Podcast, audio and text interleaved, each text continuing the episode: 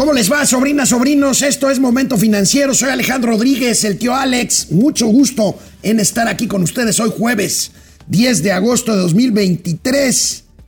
Pues en unos momentos más iniciará la presentación del Coneval, este organismo que se encarga de medir la pobreza. Resultados de cómo se ve la, eh, el problema de la pobreza en México al año, al cierre 2022. Esto se hace casi dos años, cada dos años.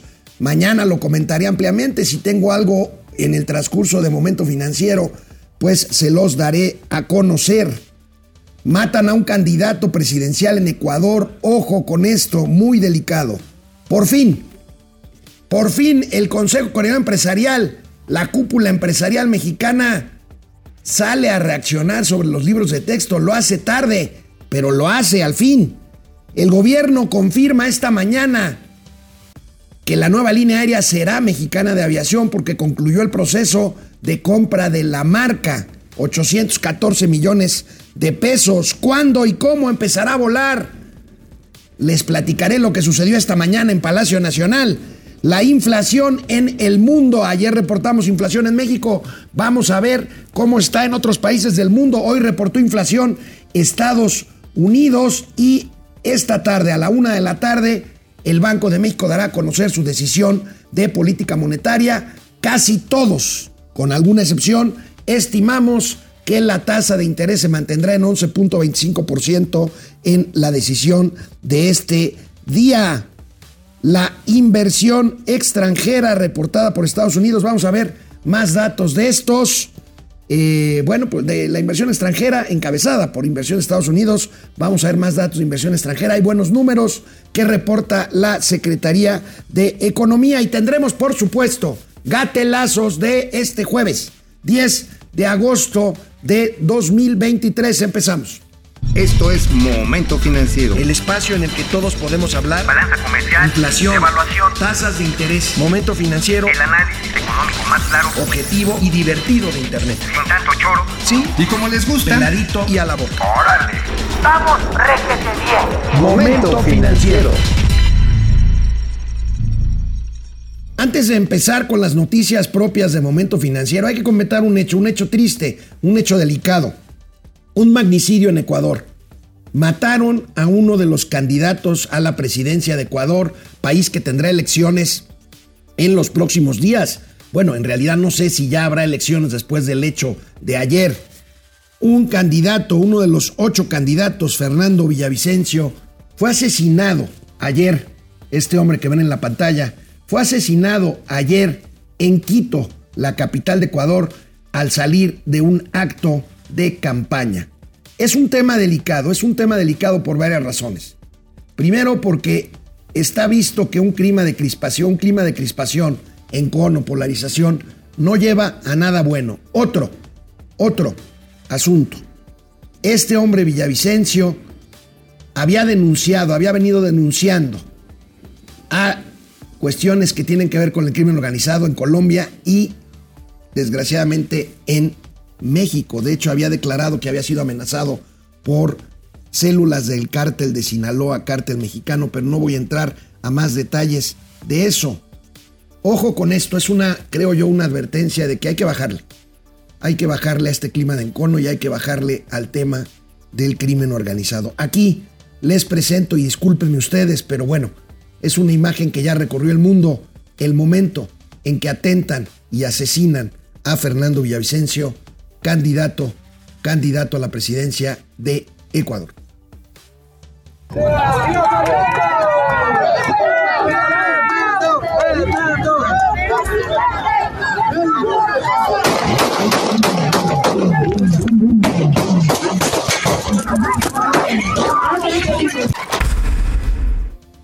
Apenas ayer por la mañana este candidato había hablado de amenazas de células de crimen organizado, entre ellas una derivación de en Ecuador de un cártel mexicano. Ojo con esto. Hoy en la mañana el presidente de la República desestimó estas versiones. Creo yo que hace bien en no adelantarse, en no adelantar vísperas. Además, no le correspondería, pero condenó, condenó el asesinato de Fernando Villavicencio. Lamentar mucho este hecho, enviar nuestro pésame a los familiares del candidato Villavicencio, también al pueblo de este hermano país de Ecuador. Eh, son momentos muy difíciles, lamentables y eh, también hechos reprobables, muy dolorosos. Nosotros los padecimos, los sufrimos cuando el asesinato de Luis Donaldo Colosio.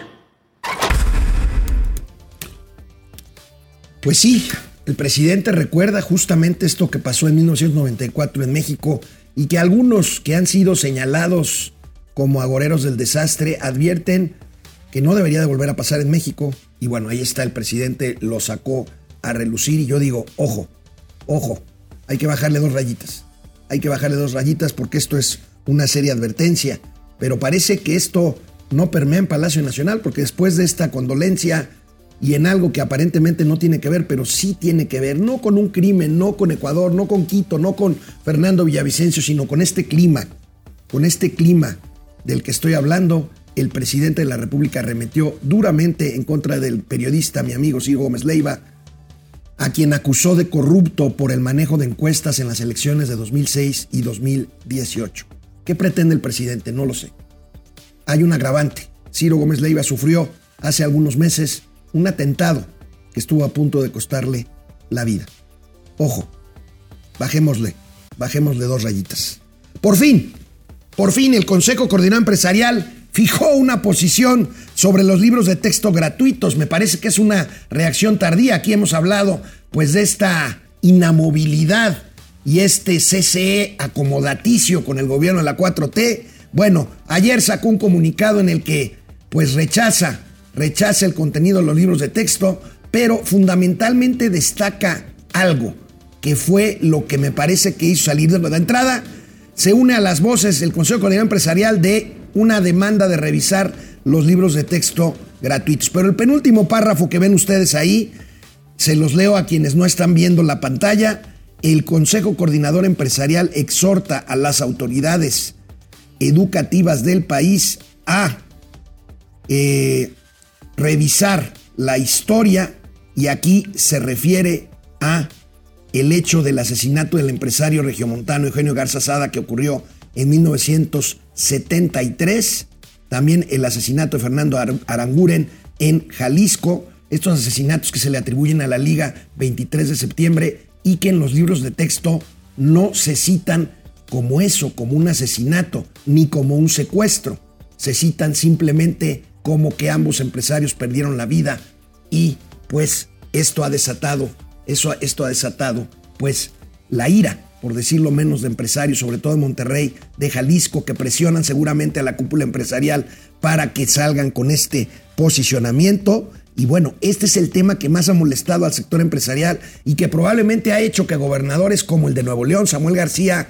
que pues ha llevado la fiesta en paz con el gobierno central, pues bueno, ponga en duda el hecho de que distribuya los libros de texto en Nuevo León. Todavía no ha dicho que no, pero tampoco dijo que sí. Me parece que tiene que ver con esta presión de los empresarios, pues porque por supuesto, así como al ejército no le gusta que lo culpen de lo que está documentado, que es eh, la culpabilidad de fuerzas militares en la matanza de 1968, pues el tema del asesinato de estos dos empresarios y más, no porque sea más importante, pero es el más relevante en términos históricos y mediáticos, el de don Eugenio Garza Sada, el fundador de lo que hoy es el TEC de Monterrey, que de lo que en su momento fue Vancomer, de lo que en su momento fue Visa, de lo que hoy es Oxo, eh, eh, la embotellada Coca-Cola, Grupo FEMSA, eh, pues este crimen de 1973 atribuible a guerrilleros de la Liga Comunista 23 de septiembre, que en aquellos años eh, pues ejercía este tipo de actividades, actividades eh, guerrilleras. Así las cosas, bueno, pues eh, Esto pasó hace muchísimos años, pero mientras en el tema de los libros de texto, que yo mantengo mi posición, el punto con los libros de texto no es que sean comunistas o que instiguen al comunismo, no, me parece que los libros están mal hechos y los libros y los libros no cumplieron con los tiempos y con las formas legales para eh, realizarlos y por esa razón el gobierno ha reservado la información sobre el procedimiento para hacer los libros durante cinco años. Pero mientras tanto, la Suprema Corte de Justicia de la Nación ya admitió la controversia constitucional eh, propuesta o promovida por el gobierno de Chihuahua, que es el único gobierno que abiertamente ha dicho que no va a distribuir estos libros en su estado. Y bueno, vamos a ver qué decide la Corte. Por lo pronto hay un amparo.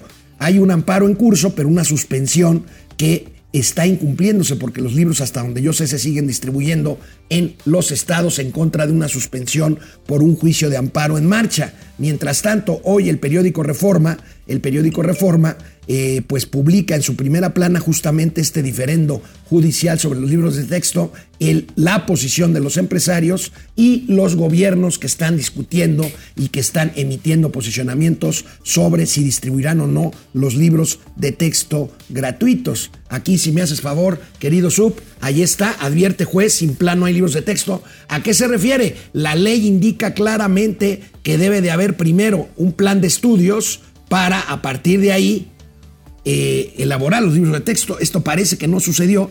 Y después abrir a un procedimiento con consultas abiertas la elaboración de los propios libros, cosa que, aunque Marza Arriaga dice que sí se hicieron, pues no se ha documentado que así haya sido. Hay este tema judicial sobre los libros de texto, vamos a ver qué pasa, porque, insisto, ya es jueves. El próximo lunes faltarán ocho días para que inicie el ciclo escolar en todo el país. Y ahí vemos la gobernadora de Chihuahua, Maru Campos, ya dijo no se distribuirán los libros. El gobernador panista de Guanajuato, eh, el señor Sinué Rodríguez, dice que sí los va a distribuir, lo mismo que el priista Esteban Villegas de Durango, el gobernador de Jalisco de Movimiento Ciudadano, eh, eh, Enrique Alfaro, al igual que él, también gobernador naranja de Nuevo León, quieren primero esperar a ver las resoluciones judiciales antes de decidir si distribuyen estos libros. Lo mismo el gobernador priista Miguel Riquelme de Coahuila y el gobernador panista de Yucatán, eh, Mauricio Vila. En el caso de Aguascalientes, eh, eh, la gobernadora Jiménez ha dicho que sí distribuirá los libros, al igual que el panista Mauricio Curi de Querétaro y el priista, que ya se va, el señor Alfredo del Mazo del Estado de México. Pues así las cosas con esto de los libros de texto gratuitos, gratuitos porque no se le cobran ni a los papás ni a los estudiantes. No son gratuitos porque cuestan y cuestan mucho dinero. Ya vimos cuánto es y ese dinero se paga y es una forma correcta, siempre y cuando los libros estén bien hechos, de gastar dinero, dinero fiscal de todos los mexicanos. Y bueno, pues habemos nueva línea aérea, pero no sabemos exactamente cuándo empezará a volar.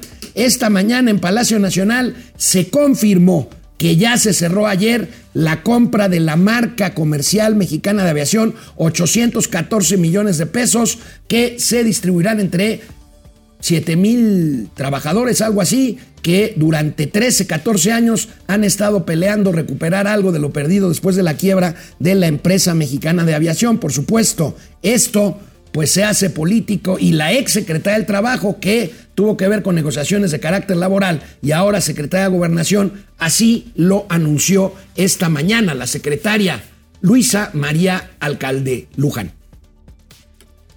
Informarles que el día de ayer, 9 de agosto, se formalizó la compraventa de las marcas de Mexicana de Aviación. Está por concluir también la compraventa de tres inmuebles y un simulador de vuelo. A partir de el próximo martes 15 de agosto se iniciará el pago a los 7.407 trabajadores. A pesar de las injusticias del pasado ocasionado por la irresponsabilidad de la empresa y la complicidad de gobiernos anteriores, hoy podemos celebrar que gracias a la lucha de las y los trabajadores y de sus organizaciones sindicales, se logra avanzar en el reconocimiento de sus derechos. Enhorabuena, hoy es un día histórico, un día que valdrá la pena recordar, eh, sobre todo por lo que ha significado la lucha que han mantenido esos miles de mujeres y hombres.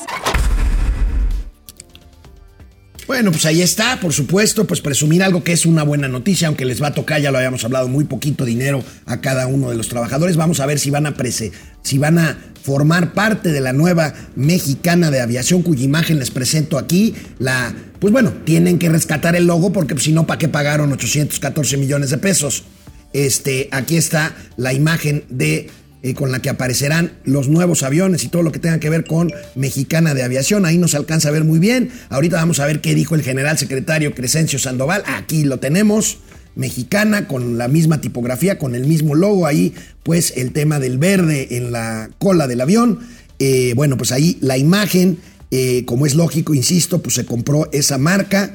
Y bueno, pues resulta, resulta, sin embargo, que no serán 10, sino 3 aviones con los que inicia operaciones la nueva línea aérea eh, mexicana de aviación. Así lo explica, pues, quien va a ser el responsable, y por eso lo anuncia él, el secretario de la Defensa Nacional. Otro, otro asunto para el ejército mexicano operará desde el Chaifa, desde el Aeropuerto Internacional de Santa Lucía, el Felipe Ángeles, mexicana de aviación. Aquí sigo esperando yo a los militares para que vengan a hacer momento financiero. Venga, general.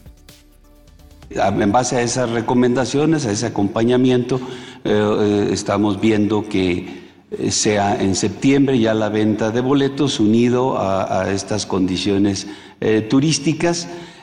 todavía estamos trabajando para que si recibimos los aviones el 30 de septiembre, los primeros tres, cuáles serían las rutas que van a, cubrir en base a los destinos, a estos 20 destinos que tenemos ya para iniciar las operaciones. Todavía estamos trabajando en ello, pero sí fundamentados, como menciono, en todo ese apoyo que nos ha dado la empresa y que nos han dado eh, pues, eh, eh, empresas que se dedican al ámbito turístico e inclusive algunas empresas que, que actualmente eh, trabajan en, el ámbito aeronáutico, la aviación, eh, pues con ellos hemos eh, desarrollado o hemos estado desarrollando esta situación, ¿no? Pero ya tendremos todo, todo este mes y quizá a principios de septiembre, mediados de septiembre, ya, ya podamos establecer la fecha de, de, inicio de los boletos y las rutas que estarán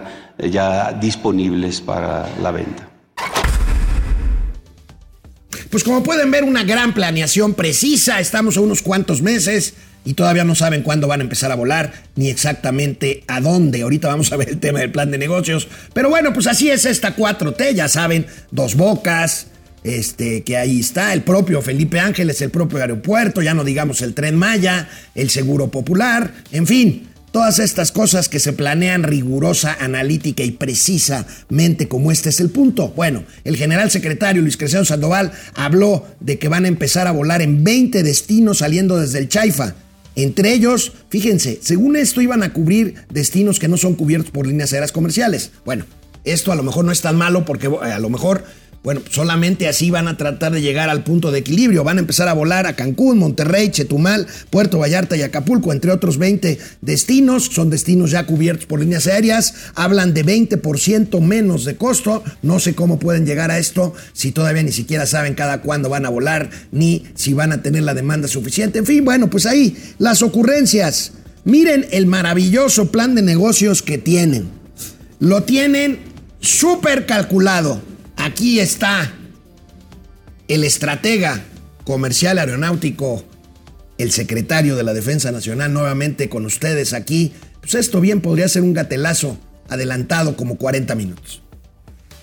Eh, en la rentabilidad eh, va a depender de, pues de la, actividad que realicemos en cuanto a, a los vuelos. ¿no?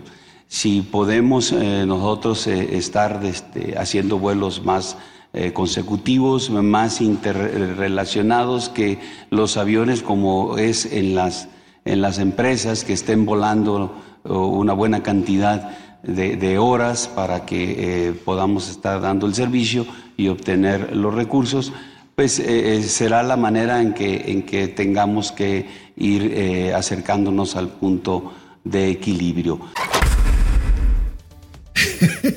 pues ahí vamos viendo, ¿no? Este, le preguntó una reportera, oiga, ¿y el punto de equilibrio, la rentabilidad? Pues, pues bueno, pues eso va a depender, ahí pues vamos viendo primero, pues qué destinos y luego la frecuencia y pues ahí, si tenemos pasaje, pues haremos más vuelos. O sea, no hay plan de negocios, pues, o sea, es, es increíble, es increíble el nivel de improvisación y de lo maletas que son. A mí me queda claro algo, esta línea aérea va a tener que estar subsidiada de entrada, ya no digamos con el precio de boleto, pasajero, todas estas cosas. De entrada, pues ustedes creen que el aeropuerto Felipe Ángeles le va a cobrar a Mexicana de Aviación uso de aeropuertos, servicios aeroportuarios, este, impuestos.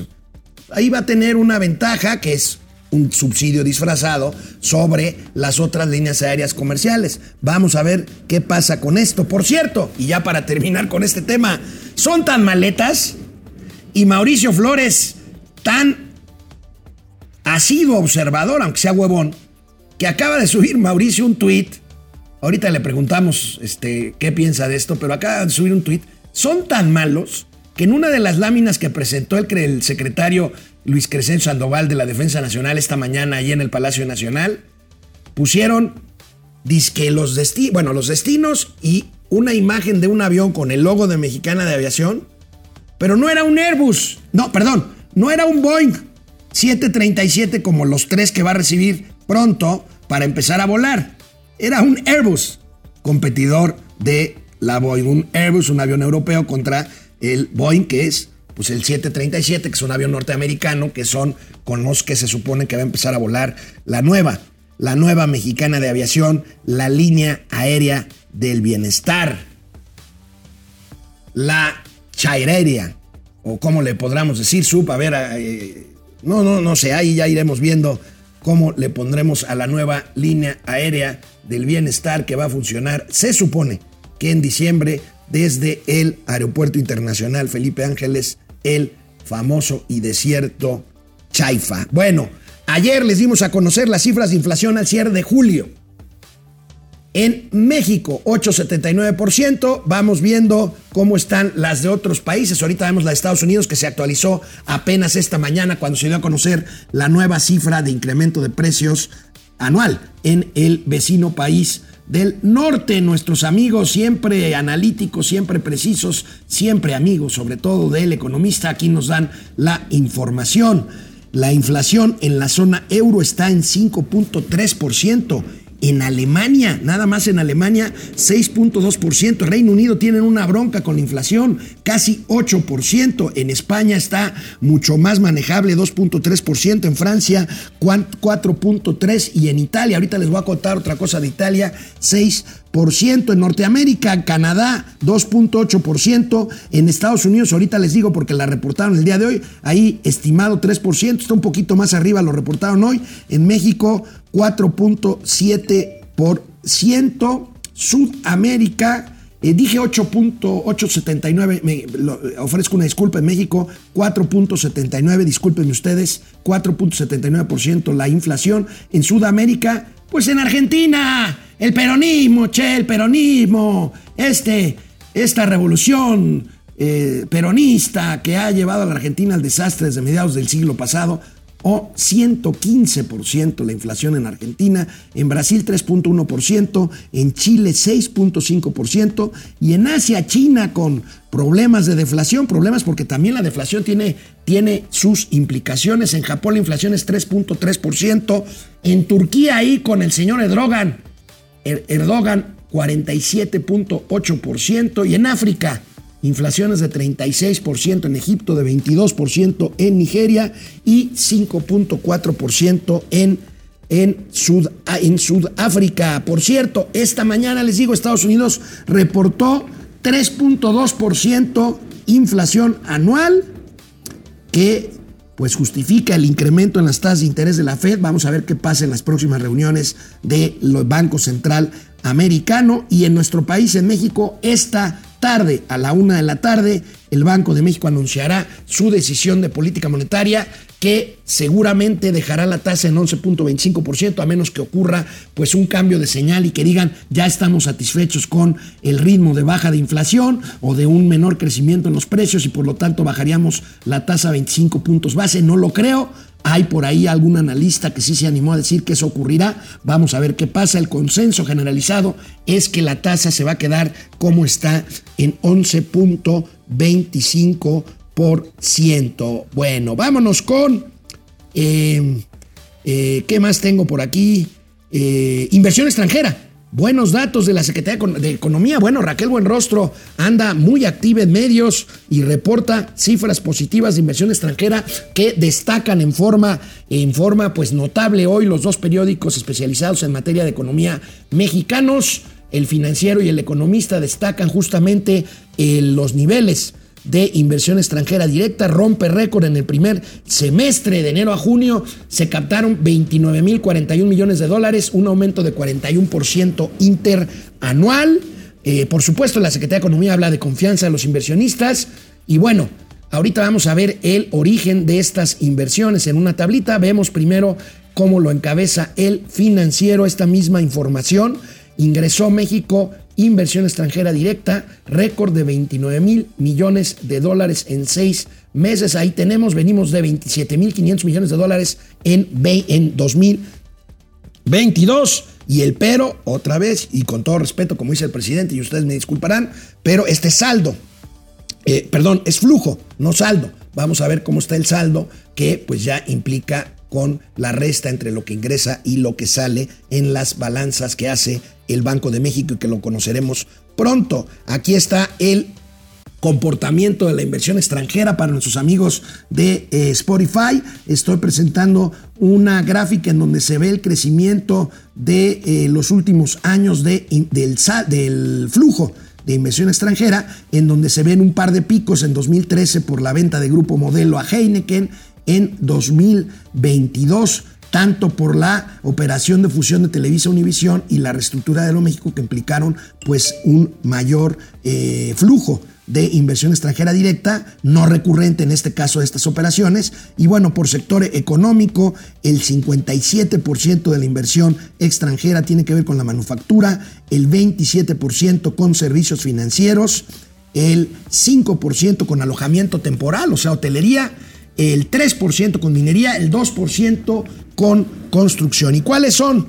Eh, ¿Cuál es el origen de estos recursos que reporta la Secretaría de Energía que llegan a la economía mexicana como inversión extranjera directa? Vamos viéndolo, sub, pues el mayor eh, inversor de recursos en México es Estados Unidos con 12.400 millones de dólares, seguido por el odiado imperio de España, 4.2 eh, Reino de España, perdón, no imperio, el Reino de España, 4.200 millones de dólares de España, fundamentalmente energía, construcción, infraestructura y bancos. Alemania tiene 2.500 millones, Argentina, fíjense, 2.200 millones de dólares, Japón 2.000 millones de dólares, Países Bajos 1.300 millones de dólares, Canadá 1.200 millones de dólares, el otro socio comercial, pues con un 10% de lo que invierte Estados Unidos, el otro socio comercial del Telecán o del TEME, como se llama ahora. Eh, Reino Unido, 900 millones de dólares, 500 millones de dólares más de Suiza y 400 millones adicionales de Francia, insisto, estos son flujos, habría que revisar saldos, ya le preguntaremos a Mauricio Flores cuando el Banco de México reporte el tema de balanza de pagos en eh, nuestro país. Otra señal más, a pesar de esto, que es una buena noticia, vamos a ver el tema de los saldos, pero otra señal más de estos eh, pues descontones al optimismo desbordado hasta mayo, hasta junio, por indicadores positivos que mucho se celebran, pero bueno, ya vimos por ahí el tema de que ya empezaron a caer las exportaciones mexicanas de manufacturas hacia los Estados Unidos. En julio nos llega una señal más, que es el consumo. Luego del repunte de consumo por Hot Sale en semanas anteriores, Hot Sale, esta iniciativa de venta en línea, en julio se cae el consumo y pues es otra señal de este pues eh, eh, frenón que eh, se prevé desde a partir, a partir del inicio del segundo semestre de este año. Vamos a ver, Sub, de qué estamos hablando, fuera o después del repunte de eh, 7.4% en el consumo en junio de 2023 por el hot sale, básicamente el porcentaje de eh, variación del indicador de consumo, según BBVA, cae 3.8% en el mes de julio. Ahí tenemos estas señales que nosotros aquí vamos viendo, pues eh, afecta, afecta una menor demanda en bienes de servicios y de consumo en julio para este indicador del mes de julio por parte de BBVA, BBVA Research, eh, el Big Data de el Banco Español, hablando de inversión, eh, de inversión eh, española. Bueno, antes de irnos, porque ya nos pasamos un poquito a la primera pausa, el petróleo.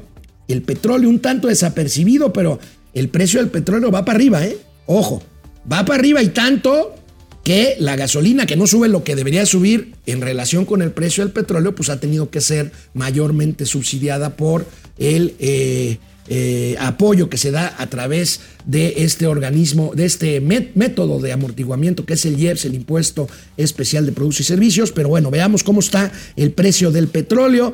Eh, alcanza su mayor nivel en nueve meses. El, el, el West Texas Intermediate, el referente de petróleo americano, 84 dólares con 40 centavos.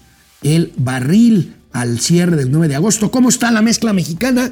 Pues la mezcla mexicana siempre es un poco más barata que los referentes internacionales, pero también está en niveles altos, 78 a 79 dólares por barril la mezcla mexicana de petróleo. Vamos a corte, vamos a ver qué nos escriben sobrinas, sobrinos y regreso con más información y espero con el talegón mayor que se conecte si es que le da su teléfono y su internet. Pues agradecerle su participación todos los días. Ayer tuvimos un gran día, gran participación, gran interacción. Cada like nos ayuda a crecer mucho. Ayer tuvimos muy buenos números. Se los aprecio, se los agradezco eh, de verdad muchísimo en todo lo que vale, como a Wenceslao Ortiz, que da el like número uno hoy. Gracias, Wences. Luis Alberto Castro. Buenos días, nos dice Yaritza y la esencia de finanzas de negocios. Bendecida mañana igualmente Luis Alberto Vicente García, Marielos Aguinaga, gracias. Dice que nos extrañó mucho, gracias Marielos, aquí estamos. Pepe Huicho, gracias. Genaro Eric, gracias Ernestina Araujo, Freddy Zacarías, Genaro Eric. Este, ya está cuajando la candidatura de la señora X. Bueno, pasaron ayer eh, cuatro, cuatro este, Xochitl Galvez, Santiago Krill, Enrique de la Madrid y Beatriz Paredes. Hoy es el primer debate entre ellos a las 7 de la noche, si no mal recuerdo es. Luego arrancará a partir de mañana una primera encuesta en la que se eliminará uno de estos cuatro y la próxima semana quedarán solo tres para enfrentar la fase final de este proceso del Frente Amplio Opositor. Armando Reyes Zamora, buenos días a Puc y Suc de las finanzas. Pat González, gracias desde la Sultana, desde Monterrey. Pat, ¿cómo estás? Chico Temido, gracias. Luis Alberto Castro, gracias. Luis Alberto, no, Luis Alejandro Casillas San- Sanata. Gracias Luis Alejandro, Santiago Arzate, desde Puebla, Puebla, Pedro Aguayo, desde Mexicali, allá en tierra Cachanilla, Orate Esquizo. Sí, hombre, vamos, requete bien, la confianza en México crece y todo el mundo viene a invertir. Se ríe Orate Esquizo, pues ahí están las cifras, ahí están las cifras. Ojo, Orate, se los hemos dicho, esto es por el nearshoring. Si tuviéramos políticas correctas, esto sería una locura de datos de llegada de inversión extranjera directa a nuestro país. José Luis Herrera Estrada, oh, oh, feliz jueves pozolero. Ay, se me antojó un pozolito. Gracias, José Luis Herrera Estrada. Gracias, José Almazán Mendiola. En caso de que Claudia, en caso extremo, no sé por qué extremo, pero bueno, en caso extremo, dice Pepe Almazán, porque puede ganar, Pepe. De que Claudia sea presidenta, solo imaginen qué tipo de mantenimiento le dará a los aviones de la nueva, aerolínea militar con sus otros datos. Vamos a ver, José Almazán Mendiola, 800 millones de pesos de compra más 4 mil millones de inversión. Es cierto, 4 mil millones le van a meter para arrancar esta línea aérea, aparte de lo que les costó la marca, 800 millones de pesos. Ese será el costo inicial de Mexicana de Aviación. Pepe Almazán, tienes toda la razón, gracias por el dato. Nancy Note. Gracias, José Luis Herrera, el inquilino de Palacio, como siempre, echándole culpas a quien sea. Hoy le volvió a tocar a Ciro, es una pena. Es una pena. Un abrazo a Ciro Gómez Leiva, este, que es injustamente, creo yo, señalado. Toda mi solidaridad para con Ciro. Saludos a Ciro y a Manuel Feregrino, queridos, queridos amigos. Araceli Vences, Mejía, ojalá entienda el peje que al atacar a un candidato periodista activista por parte de la presidencia los pone en un gran riesgo. Pues ahí tienen, ahí tienen el atentado a Ciro. O sea, es, es inaceptable y es inentendible. George Begón, buenos días, Tommy Jerry de las finanzas. Los chimpachairos están muy callados con eso de los libros de texto. No, deja tú callados con los libros de texto. A ver, ¿ustedes han oído a alguna de las feministas de la 4T opinar sobre lo que dijo ayer el presidente, que es un gatelazo de hoy? Sobre de que él sufre violencia política de género. Ay, silencio ensordecedor. Ustedes, ustedes feministas de la 4T, señoritas, señoras, saben quiénes son. Pupi Noriega, hermoso jueves, feliz, los amo mucho. Pierre del Rosario, saludos, Pierre. Dice que somos Genruchito y Don Max de las finanzas, el Pidi Ortega, gracias, Javier Salinas. Eugenio Garza Sada era todo lo contrario a los intereses de la 4T. Lástima que el TEC de Monterrey ha cambiado tanto en sus valores, dice Javier Salinas. Genaro Eric, Aero Bienestar empezará a volar desde el Chaifa. Al rato también tendremos Uber Verde Militar y venta de tortillas en el Chaifa. Lo que sí hay en el Chaifa ya, Genaro, es una oficina del Infonavit. Para que no tengan problema ustedes con sus trámites del el Infonavit. David Alejandro García, gracias, Mocha con 50 varitos. Gracias, David Alejandro. Son aportaciones. A fin de mes yo les informo. Dice David Alejandro, los libros de texto sin matemáticas, con ideología de género y tintes comunistas. Ahí no estoy de acuerdo, pero bueno, ahí está su opinión. A promover el homeschooling, dice David Alejandro García. Firemo se mocha con 20 pesos. Gracias, Firemo. Me rayé, me convertí en empresario. Gansolínea Mexicana de Aviación al cielo seguro, ya tiene el nombre y el lema. Firemo, gracias, Firemo. El sondeo de hoy aquí en Momento Financiero. ¿Ves con buenos ojos a los candidatos que avanzaron en el frente por México? Sí. Me gustan los cuatro, 71%. Sí, pero se quedó fuera Migaño, 1%. Sí, las mujeres toman ventaja, 24%. No, proceso lleno de corrupción, 4%. Ayúdenos, sobrinas, sobrinos, a llegar a nuestra meta de hoy, que es modesta, no es este aspiracionista, 250 likes en eh, YouTube y 150 likes en Facebook. Ayúdenos, mientras tanto, aquí seguimos. Venga. Bueno, pues estoy aquí checando si hay algún adelanto de lo que está ya eh, eh, reportando el Coneval sobre la pobreza o sobre, sí, los índices de pobreza en, en eh, el año pasado. Aquí tengo ya un avance de Mario Campa. Dice, fuerte caída de la población en situación de pobreza, cosa que es una buena noticia. En 2018 había 41.9, casi 42% de personas en México en situación de pobreza. En 20 bajó de 41, casi 42%. No, subió por la pandemia a 40 y casi 44%. Y 2022 cierra con 36.3%. Según esto, más de 5 millones salieron de la pobreza entre 2018 y 2022. Qué bueno, qué bueno. Dice el Coneval, entre 2018 y 2022, la población en situación de pobreza a nivel nacional pasó de 41.9 a 36.3%.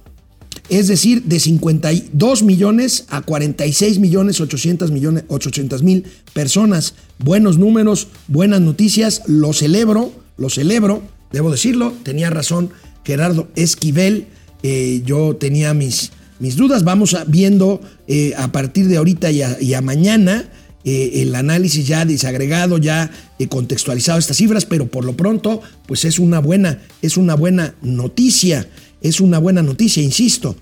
Eh, la pobreza baja del 43.9, casi 44%, a 36.3% entre 2020 y 2022.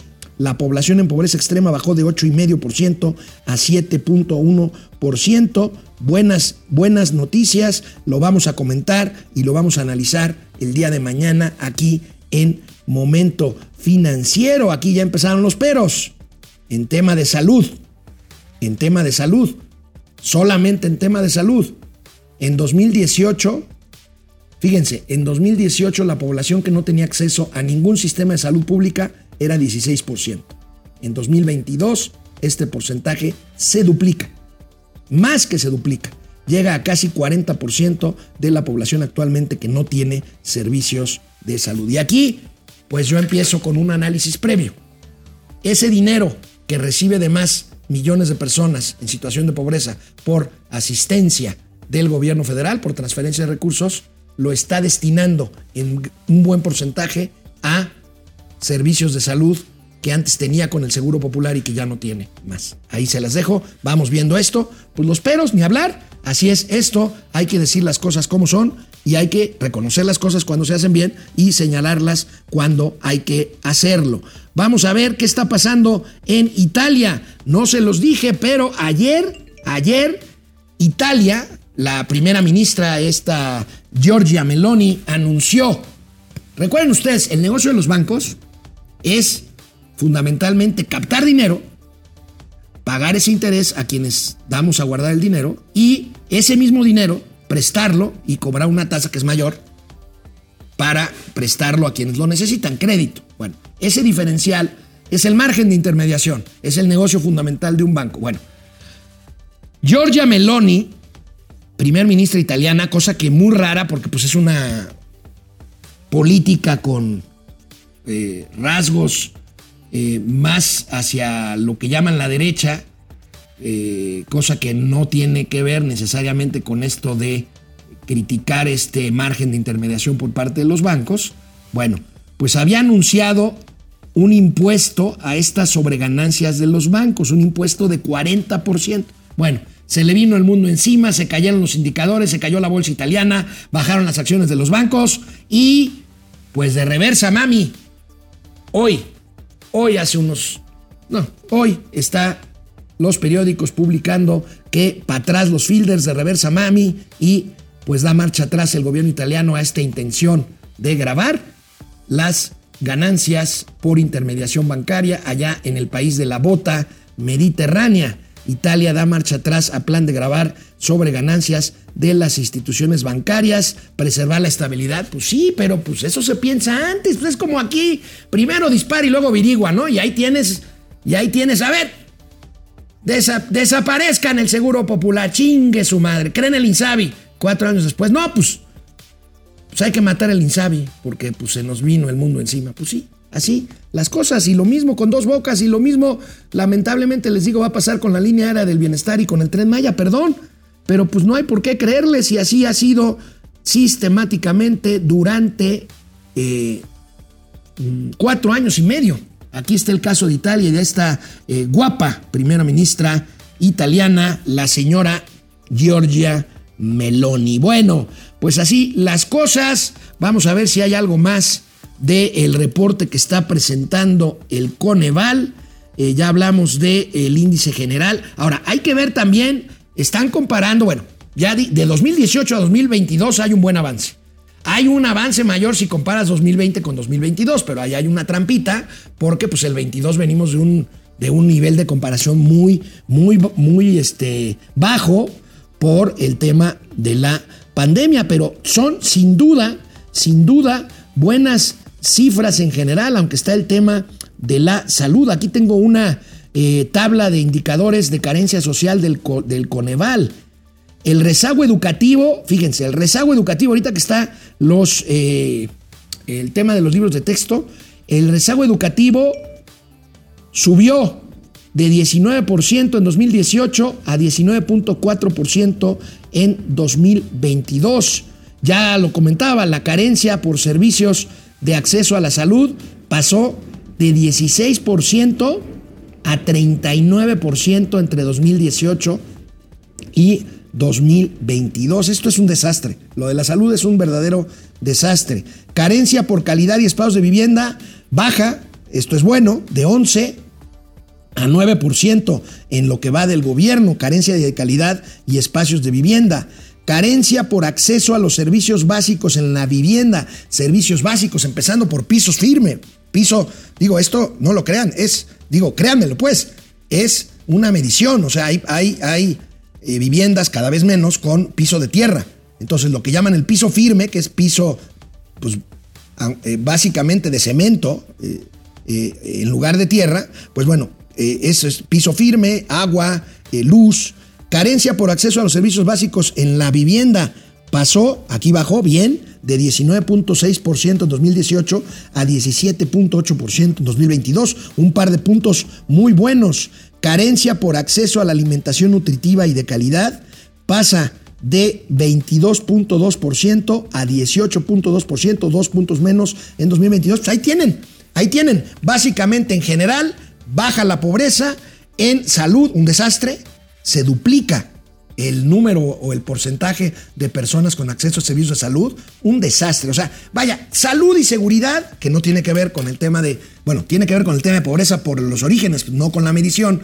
Salud y seguridad van a ser los dos grandes desastres de la 4T. Porque en el tema económico, pues va a ser un gobierno eh, fallido, un gobierno eh, perdido, eh, porque pues el crecimiento será marginal de medio por ciento promedio anual de crecimiento económico.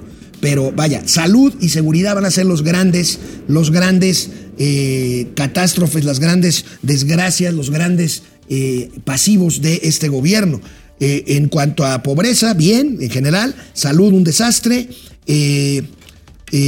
vivienda, servicios básicos de vivienda y alimentación, bien.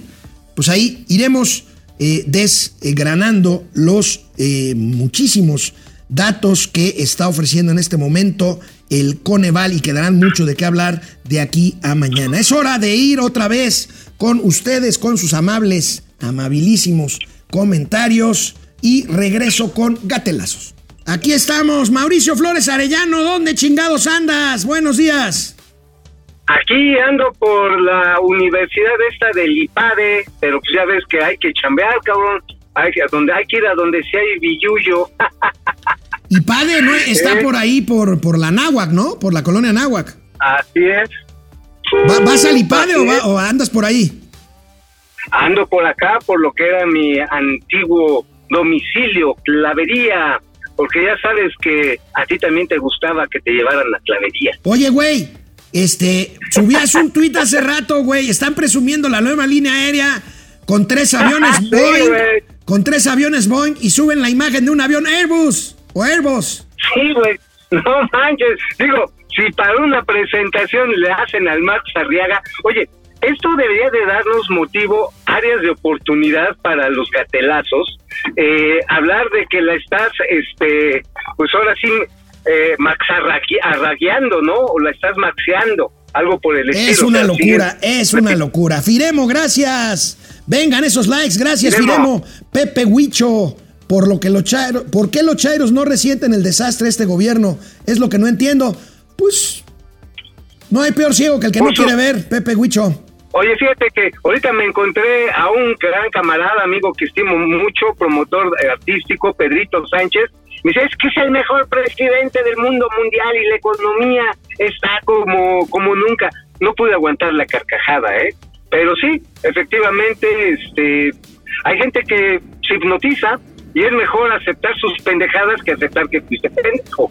Punto. María Rogers, gracias, Javier. Salinas, que no salgan como Argentina en el conteo de los pobres. Amigo, ya empezaron a fluir los datos del Coneval. Se ven bien. Vamos, mañana los comentamos aquí en el estudio. Se ven bien de entrada. Hay que darles su buena peinadita. Órale, ¿bien en qué sentido? ¿En que están bien elaborados? No, no, yo no tengo ¿En duda que- de que están bien elaborados. Coneval trabaja bien. Ah. Pero en general, o sea, salud es un desastre, pero en general, por medición de pobreza en general, los datos se ven bien. Eh, ahora sí que hay que Ah, decirlo, mira. los datos se ven bien, hay una reducción en porcentaje de personas en pobreza. Se ven bien, hay, hay que analizarlos bien. Mañana, mañana lo hacemos aquí en el Ah, estudio. claro.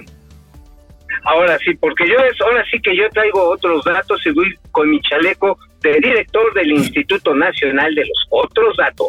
Armando. Bautista, gracias. Carlos González. ¿Para qué ponen piso firme si los er- extranjeros andan descalzos en la CDMX? Carlos, Lobo. Este, Armando Bautista, faltan 35 likes para llegar a la meta. Yo creo que ya llegamos. Gracias. Ah, qué bueno, ya. Urgía. Conéctate, Jovis Babal, Marielena Gómez, Connie Ortiz desde Monterrey, Manuel Muñoz, Carlos González. Sí hay inversión y mucha, pero en el norte, pues sí, oh, Carlos. Luis Eduardo Rodríguez. José Lo Aguilera. Salvador López, Rogelio Ortiz, Carlos Hernández, Oscar Márquez. Dice Carlos Hernández que coincide, capaz de que modificaron sus métricas. Híjole, lo veo difícil. Coneval trabaja bien, aunque, insisto, se trata de matices. Y digo, yo creo que hay que hacer una comparación muy minuciosa, porque efectivamente puede haber aumentado el ingreso disponible promedio, pero eso no quiere decir que a todos les ha ido bien, ¿eh? Sí, no, claro. Acuérdate que acuérdate que la dispersión de los programas sociales le cayó más a la gente de altos ingresos que a los de pocos ingresos. Fernando. Fernando González, Ángeles Ábalos, querida Ángeles, ¿cómo estás? Este, Oscar Márquez dice, Chascarrillo, ¿saben por qué es más barata la mezcla mexicana? Por pesada, ¿Por por pesada y corrupta. Está bien, vamos con gatelazos. Vámonos. Amigo querido, vamos con los gatelazos. ¿Qué ondita? A Sigue- ver, sí, siguen, sí, los, sí. siguen los gatelazos por, por los, por los libros de texto, amigo. Pero el que se lleva Ay. las palmas, ¿viste lo que Ajá, subió ayer? ¿Viste lo que subió ayer el payaso gobernador de Veracruz, Cuitlava García? Ah, sí. Ay, hoy sí, de su libro de Espuñal, perdón, de español, ¿no? Aquí, aquí, aquí lo tenemos. A ver, viene. Esta noche en Hechos. Caminito de la escuela, apurándose a llegar, con sus libros bajo el brazo, va todo el reino animal.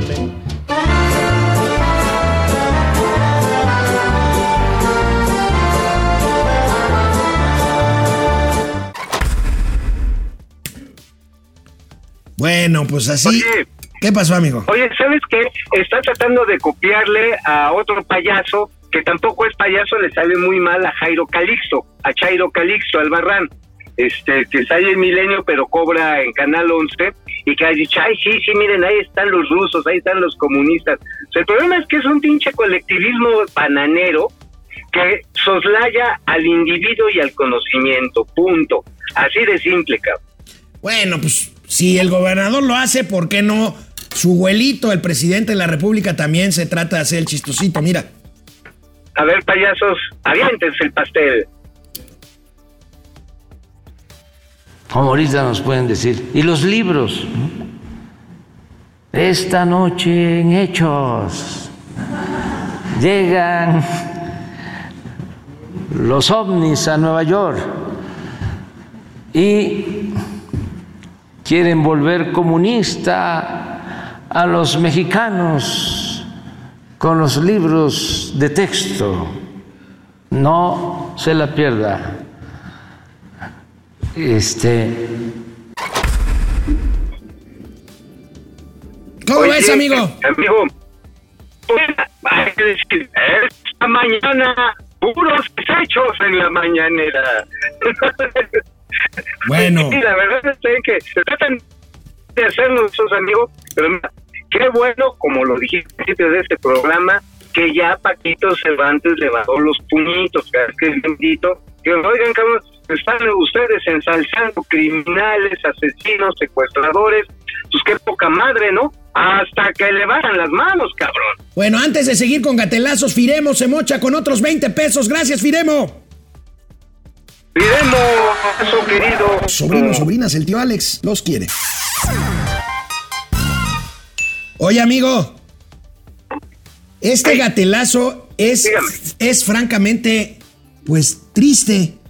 Porque ya ves que todo tiene que ver con Uy. el presidente de la República. Bueno, pues ayer salió con la chairada de que sufre violencia de género él. Mira, También una pregunta. Todo lo que me dicen a mí, no hay violación de género. ¿O el género es nada más eh, femenino? O sea,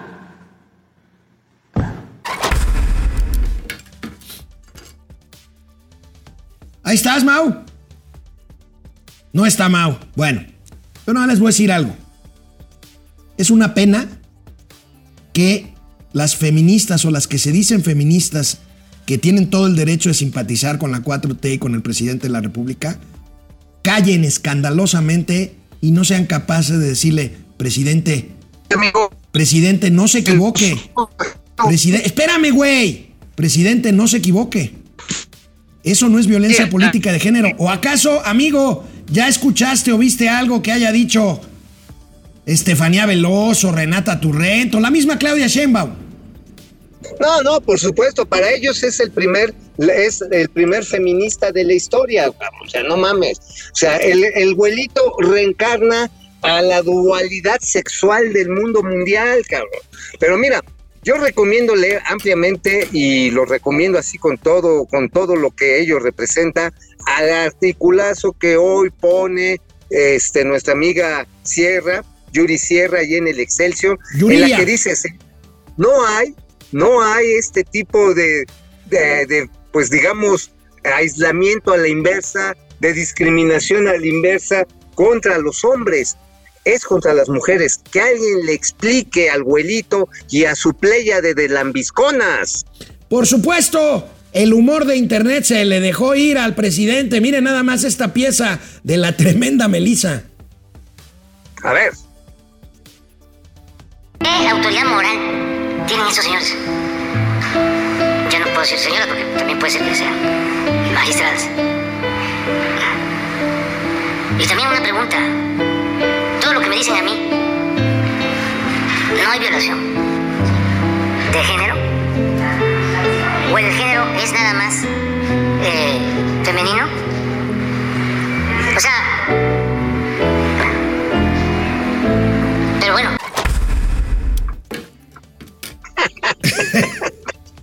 oye, doña Francisca en Palacio No Nacional. manches, qué bueno está ese meme, está ¿no, güey? buenísimo.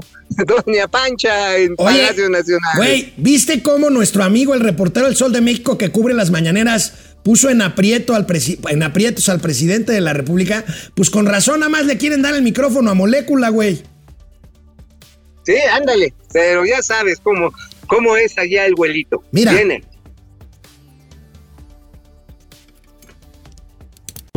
Muy corrupto.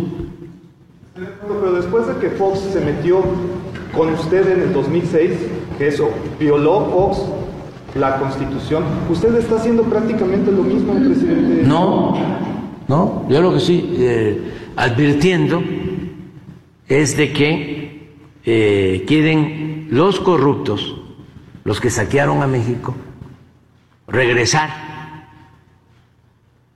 hacer eh, lo mismo. No, no, no, no, no, no, no somos iguales. Y tenemos la obligación de advertirle a la gente. Si usted ve que alguien se va a meter a un domicilio a robar, pues lo tiene que denunciar. usted tiene a Mario Delgado, por ejemplo, a los presidentes. No, pero eso es, ese es partido. No, no, no, no. El gobierno está obligado a garantizar la justicia, la honestidad y la democracia. Esa es la función. Y yo tengo el derecho de decir Y además tengo las pruebas de que este, son eh, una pandilla de rufianes, de corruptos, que le han hecho mucho daño al país. Entonces no, no, no estoy este, metiéndome en cuestiones de género. Pues, ¿y Mario Delgado no es de su partido, amigo? Pues se supone que sí es de su partido, pero pues más bien yo diría que es de su recua, ¿no? Más bien son de su recua y por eso mismo pues este hacen esos estropicios. ¿No crees? Así es, amigo. Ya, ya nos vamos, amigo. El último gatelazo. Fíjate. El último de la temporada. A ver, güey. Mañana va a haber casa de las cocholatas, así que les paso a este. Ya sabes que en época de campañas electorales, pues crece y florece la creatividad. Pero ve nada más este anuncio de campaña por ahí en algún lugar. Está, está, está cañón, pero bueno, pues es un gatelazo. A ver.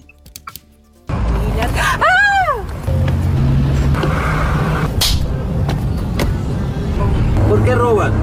Hago por necesidad. ¿Que por qué roban? Que las leyes son una mierda y los asambleístas unos vagos. Esa es la respuesta que esperaba. Vota por mí, Daniel Pozo Legarreta. Claro que se puede. No, bueno. ¿Cómo ves, güey? Oye, ahora ya cualquier pendejo se siente influencer, hermano. Amigo, te veo aquí, te veo aquí mañana en el estudio. Ahí estamos. Órale. Cuídense, Ay. sobrinas, sobrinos, hasta mañana.